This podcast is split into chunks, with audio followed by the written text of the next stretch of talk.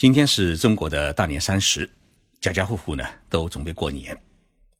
几位听众朋友给我留言问我一个问题：日本人过不过春节？他们是如何过新年的？其实这个内容啊，我在以前的节目当中已经做过介绍。日本人在明治维新之前，新年过的还是中国的春节，但是明治维新之后，由于中国国力的衰弱。加上甲午战争和朝鲜战争，日本认为他们都打败了中国的北洋水师和强大的八旗子弟兵，因此呢，对于中国产生了一种轻视和蔑视，最终使得日本社会呢废除了中国传统的春节过年的习俗，而改过西方国家的元旦新年。在今天的节目里，我不重复以上的内容，但是呢，讲一个与过年相关的话题。那就是日本的穷人是如何过新年的。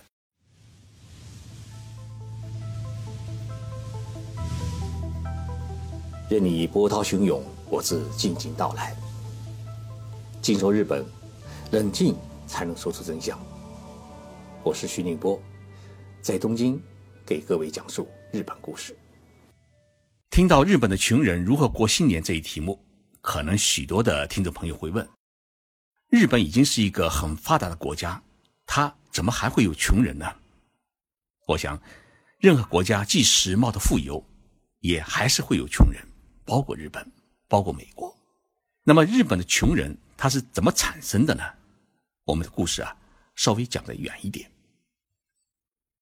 日本从七十年代开始进入了一个经济高速发展的时期，那时候的日本的 GDP 也达到了。百分之十甚至百分之十八以上，跟我们现在中国改革开放之后的九十年代和二零零年代差不多。经济高速发展必然会产生大量的用工的需求，于是来自日本东北地区、北陆地区和九州地区的大量的农民进入城市，尤其到了像东京、大阪这样的大都市工作，于是日本也产生了。一大批的农民工，但是日本的农民工进城之后，他没有成为城市的边缘化的群体，反而成为城市发展的新动力。因为日本对于户口的迁移呀，它没有任何的限制，也没有制定城市户口和农村户口的这种差别性的制度，所以大量的农民工进入城市之后，他们就立刻享受了。与东京市民、大阪市民同等的教育、医疗和生活保障制度。这样一来呢，进入城市农民工就不愿意回到农村，他们在大城市里面呢就扎根了下来，买房子、买车，过的日子很红火。于是呢，日本就出现了一个很大的社会问题，那就是农村劳动力出现了大量的短缺，没人种地种菜了，跟。我们现在中国一样，留在农村的大多数是老人和孩子。日本政府看到了这个问题，采取了一个特别的农村经济的救济措施，就是对种植农副产品的农民实行大量的补贴。也就是说，你种一亩水稻，政府补贴你十几万日元，相当于一万块人民币。那么，经过了十几年的努力。不仅阻止了一部分农村劳动力向城市的转移，同时呢，日本农村也逐渐的富裕了起来，甚至农村人的收入呢超过了城市市民的收入，最终也导致了一部分在城市里面工作的劳动力他重新回到了农村。所以，经过从七十年代开始到九十年代初的二十多年日本经济高速发展的时期。日本社会呢，基本解决了三大问题：第一是基本消除了城乡差别，农村人也有车有房，日子过得比城市人还舒服；第二，通过高收入高税收、低收入低税收的杠杆政策，缩短了富人和平民之间的收入差距，实现了社会的均富；第三，建立了城乡一致。官民一致、全国统一、全民参加的医疗、养老等社会保障制度。这个时期，日本有穷人，但是呢，数量呢相对来说比较少一点。日本穷人大量产生是在二零零八年的世界金融危机之后。世界金融危机严重的冲击了日本的经济，导致了部分企业裁员或者破产。同时，当时的日本首相小泉纯一郎积极鼓励呢企业打破年功序列制度，引进美国式的能力主义制度和合同工的派遣制度，使得维系日本社会长期稳定的终身雇佣制度被打破。那么，一些能力比较弱。技术比较缺乏的企业员工就遭到了解雇，所以说，世界金融危机之后啊，日本出现了穷人明显增多的趋势，社会的贫富差距也开始逐渐的拉大。那么，日本社会的穷人，他是一个什么概念，或者是一个什么标准呢？那么这里面呢，日本政府制定了一个穷人的一个基本标准，也就是说，你的家庭收入年收入在。一百八十万元以下，也就是十二万元人民币以下的，就被划入了穷人的行列。日本的穷人呢，主要来自于两个方面：第一是来自于单亲家庭，尤其是母子单亲家庭。因为日本许多家庭，女性在结婚之后，尤其是生下孩子之后呢，她就辞职回家做了家庭主妇。那么一旦离婚以后啊，她就没有了固定的收入，她只能出去工作。但是因为有照顾孩子，只能去打临时工，譬如在商店里面当服务员，或者在超市里面呢当收银员等等。一个月的收入呢，一般都是在十万日元左右，也就是六千块人民币左右。要拿这笔钱养活一个甚至两个的孩子，那会很困难。如果离婚的老公按月能够把抚养费寄给你的话，还算好一点。如果因为种种原因不能寄送、不能提供的话，那么整个家庭就会陷入贫困的状态，生活会变得很困难。根据日本厚生劳动省的统计，日本现有百分之十五的人口是处于一个最低生活保障线之下，这就意味着至少日本有一千五百万人属于穷人。到二零一七年，日本领取低保补助的家庭总数。已经达到了一百六十万户。那么，除了单亲家庭之外呢，还有老年人家庭、伤病者家庭、残疾人家庭。第二类的穷人是流浪汉。日本全国有多少流浪汉？日本厚生劳动省在二零一七年四月公布了一项统计，表明，目前日本全国有九千五百七十六名流浪汉。他们大多生活在城市公园或者河川边上，其中大阪府的流浪汉最多，占了将近三分之一。那么，流浪汉当中呢，绝大多数是男性，女性呢仅有三百零四人。这些流浪汉是怎么产生的呢？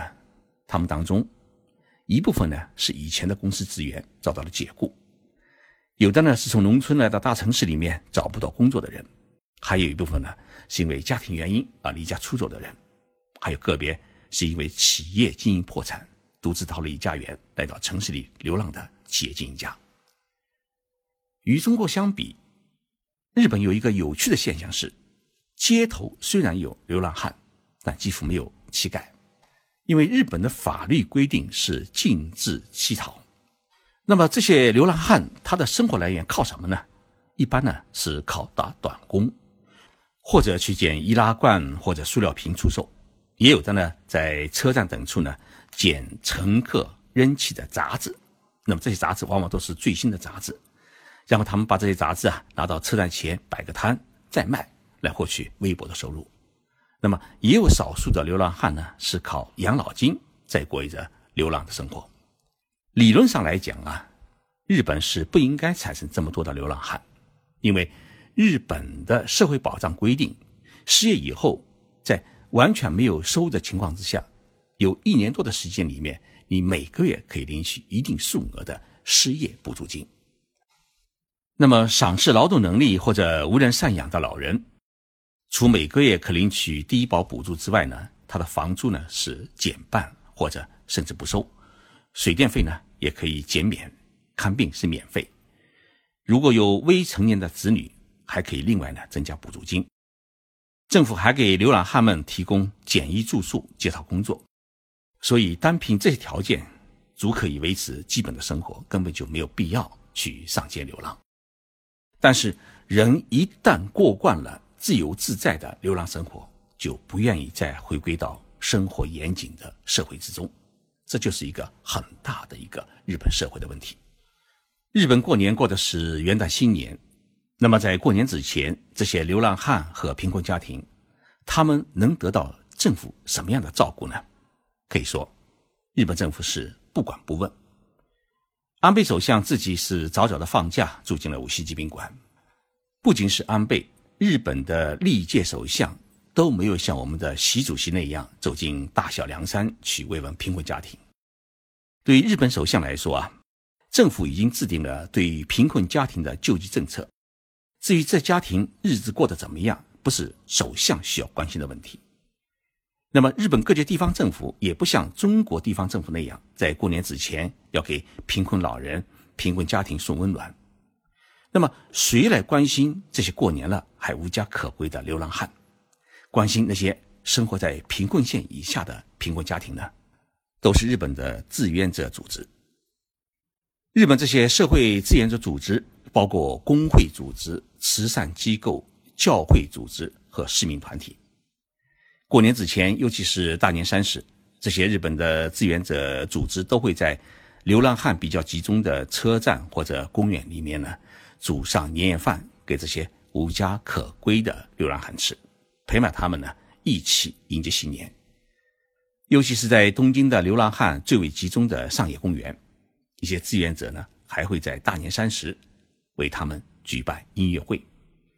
我前几年呢采访过一个过年村，这个临时搭建的过年村设在日本中央机关所在地的日比谷公园里面，有十几顶大帐篷。